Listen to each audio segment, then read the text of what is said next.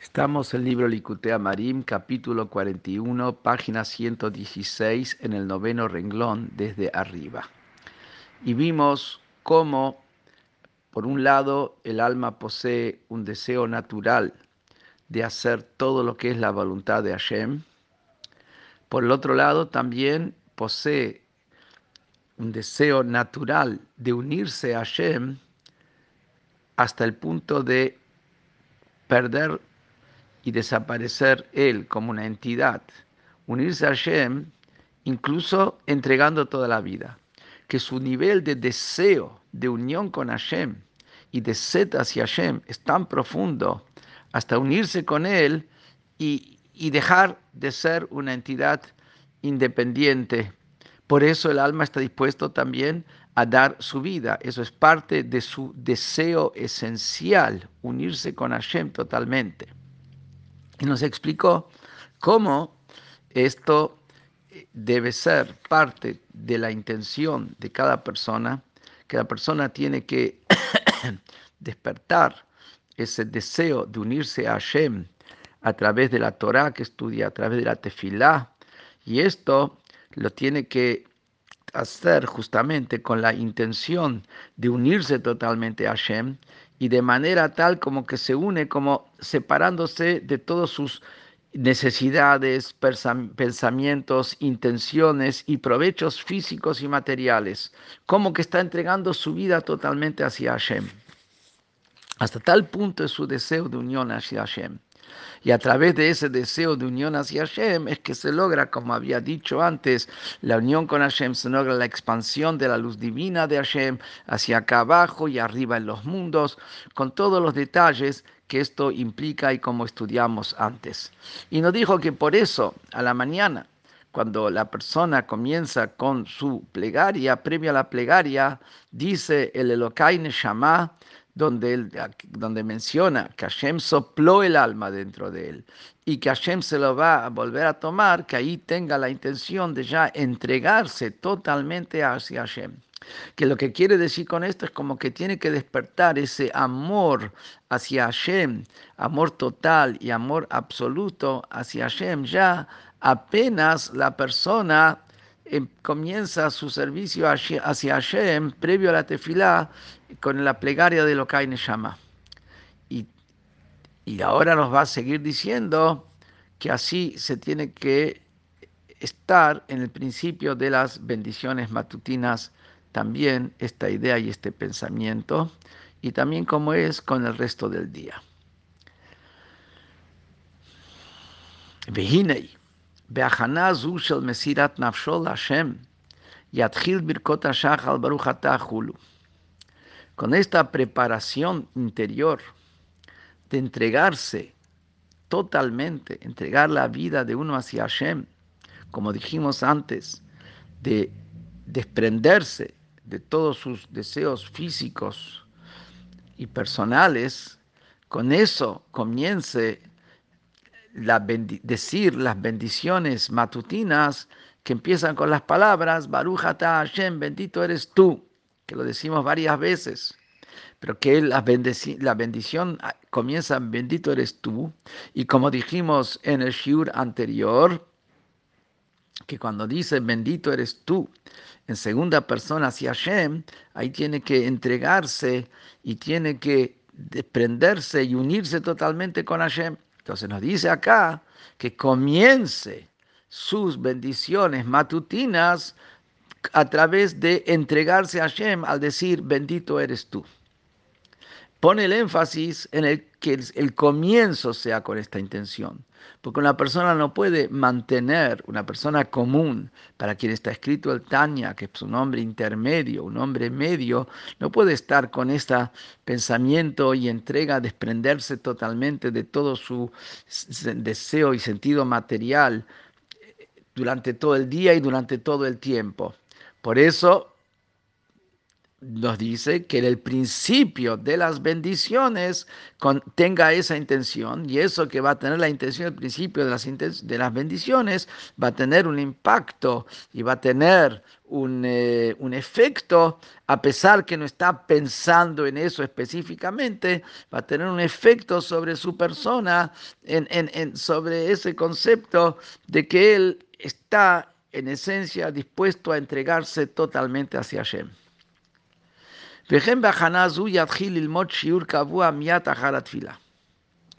También con esta intención de unirse con Hashem de manera total y absoluta, como entregando su vida hacia Hashem, comience, también enfatiza acá el concepto de comienzo, comience a estudiar un curso fijo de inmediato después de la tefila, como está traído en el código de leyes que hay que estudiar Torah de día y de noche, dos veces por día, y el momento ideal para estudiar Torah de día es estudiar algo fijo de inmediato después de la tefila.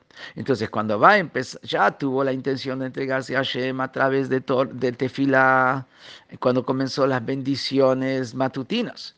También ahora dice, cuando comienza a estudiar Torah, también tiene que tener ese pensamiento, esa intención, cuando en el momento que empieza a estudiar no durante todo el estudio, porque todo el estudio tiene que estar concentrado en lo que está estudiando y tiene que entender lo que está estudiando. Pero en el principio del estudio tiene que tener ese pensamiento. Tzadikim puede mantener ese pensamiento todo el día y durante todo el tiempo. Pero gente común, el hombre medio, es el principio sea con esa entrega. También en la mitad del día, cuando empieza a estudiar, Recién habló de cuando estudia enseguida inmediato después de la tefilá. Pero también cuando empieza en la mitad del día a estudiar, tiene que por lo menos tener esta preparación de la intención de unirse totalmente con Hashem de manera total hasta entregarse totalmente con Mesirut Nefesh. Kanoda, como es sabido, Sheikara Hanal Ishma Leakev Bitchilat Alimut Bebeinonim que la preparación para tener la intención que uno estudia Torah en aras de la Torah, estudia Torah en aras de unirse a Hashem como está en la Torah, que esa intención de alguna manera es condicionante. ¿En qué momento es condicionante esa intención? Es cuando empieza a estudiar. En el hombre medio es cuando empieza a estudiar, porque durante el estudio tiene que estar metido en el estudio. Y trae una prueba que la intención, lishma, de hacerlo en aras del, de la Torah, en aras de la divinidad que está en la Torah, en aras de unirse con la divinidad de la Torah, que eso es en el principio, trae una prueba, que beget sefer Torah, שצריכים לשמה לעקף, ודיו שיאמר בתחילת הכתיבה, הריני כותב לשם קדושת ספר תורה, o לשמו ולשמה חולו. Igual como encontramos dos leyes donde la acción de la persona tiene que ser en aras de, la, de lo que está haciendo, si no, no es válida la acción. Una es cuando escribe la Torah, los rollos de la Torah. Que cuando se escribe los rollos de la Torah, cuando se empieza a escribir, ahí, ahí tiene que estar, ahí, ahí es condicionante que el rollo de la Torah tiene que estar escrito en aras de la santidad de la, del, del Sefer Torah. Lo mismo también cuando se escribe un pergamino de divorcio, ese pergamino de divorcio tiene que escribirse en aras de que sea para un divorcio y que sea para esta persona que se quiere divorciar con de esta mujer, tiene que estar especificado en el pensamiento de la persona la intención para quien está. Y si falta esa intención, no es válido ni el Sefer Torah ni el Get. Y sin embargo, ¿cómo es la ley? No es la ley que todo el tiempo tiene que estar diciendo, lo estoy escribiendo con esa intención. No, con que en el principio, cuando va a empezar el sofer o una persona a escribir, dijo claramente que lo hace en aras de la santidad del Sefer Torah, ya le alcanza para todo el resto, fuera de los nombres, que en los nombres tiene que volver a decirle que es el Shem Kedushat, el nombre de la santidad de Hashem. Tiene que tener una, la intención específica ahí. Pero le alcanza con el hecho que en el principio dijo que lo escribe en aras de la santidad, aunque lo dijo nada más que en el principio la casa para todo el resto. Lo mismo el get, cuando empiezan a escribirlo, dicen en el principio, después alcanza durante, no hace falta todo el tiempo repetirlo. Lo mismo es acá, cuando el principio del estudio, él tiene la intención de hacerlo en aras de Hashem, en aras de cumplir con la voluntad de Hashem, en aras de unirse con Hashem y en aras de entregarse más allá de uno mismo, es suficiente con que lo haga en el principio del estudio. Y si estudia varias horas, muchas horas seguidas,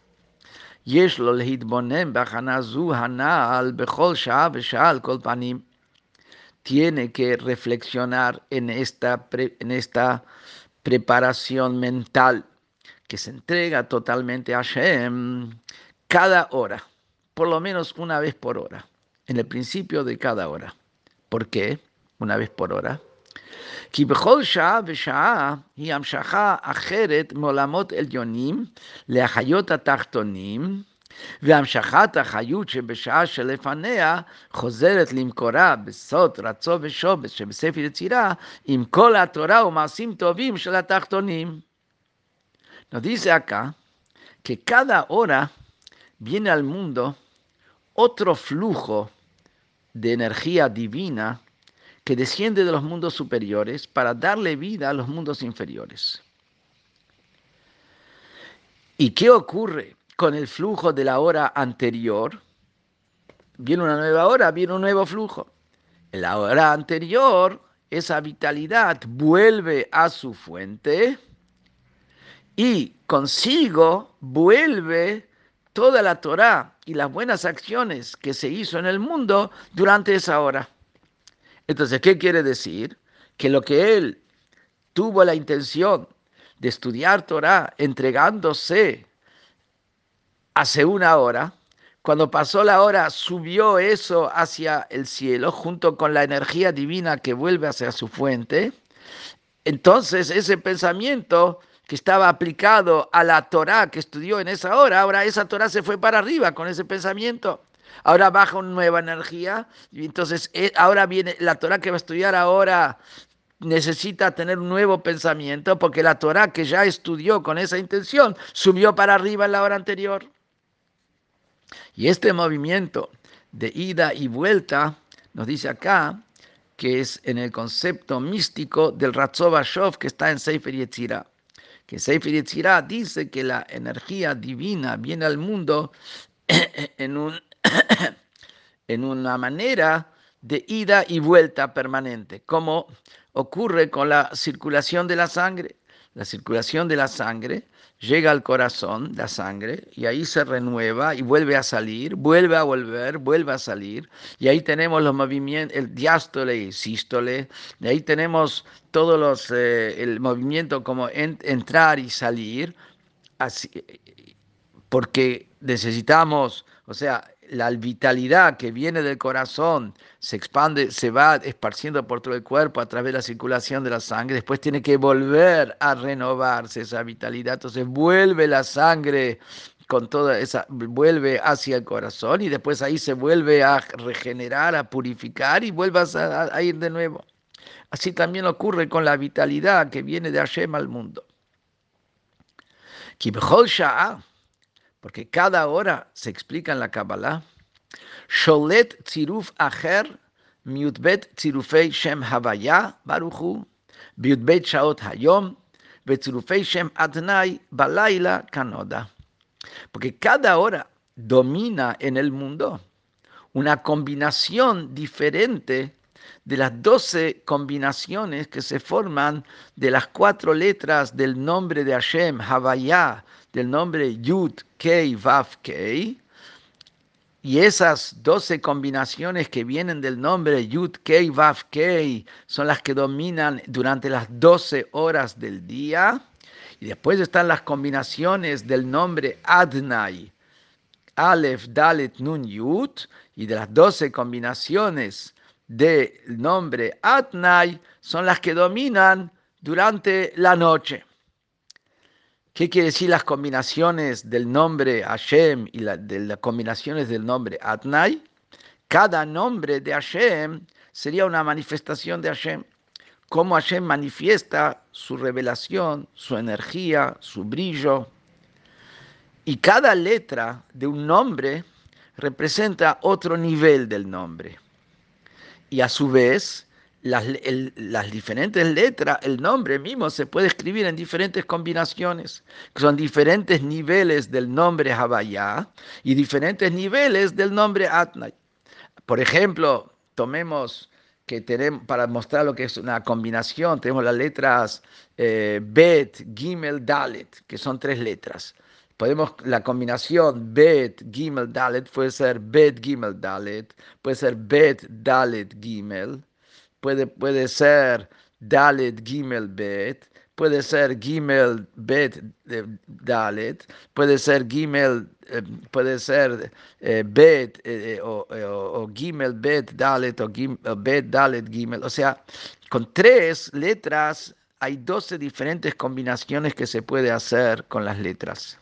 Con cuatro letras, dice el Sefer Yetzirah, el libro de la creación, que se pueden hacer 24 combinaciones. Se van a tomar cuatro letras, van a ver que hay 24 diferentes combinaciones que pueden salir de estas cosas. De diferentes órdenes se puede, en 24 diferentes órdenes se puede combinar las letras.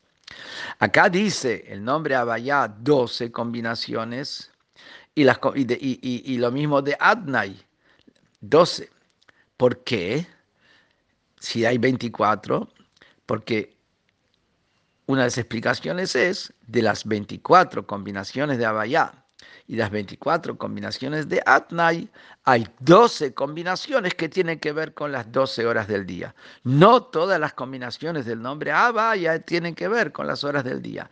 No todas las combinaciones del nombre Atnai tienen que ver con las horas de la noche. ¿Por qué Abaya tiene que ver con el día y Adnai tiene que ver con la noche? Porque Abaya, Shem Hashem, es el nombre de la compasión divina. La compasión tiene que ver con revelación, con brillo, con apertura, que eso es lo que representa el día, brillo y apertura. Durante el día lo que brilla es la bondad divina, la compasión divina. La noche es oscuridad. La oscuridad es lo opuesto al brillo. No hay oscuridad, que ese es el concepto, vamos a decir, de del, din, de la ley, del rigor, de la oscuridad. Y por eso a la noche viene del nombre Adnai, que tiene que ver con la limitación, con, con, la limitación.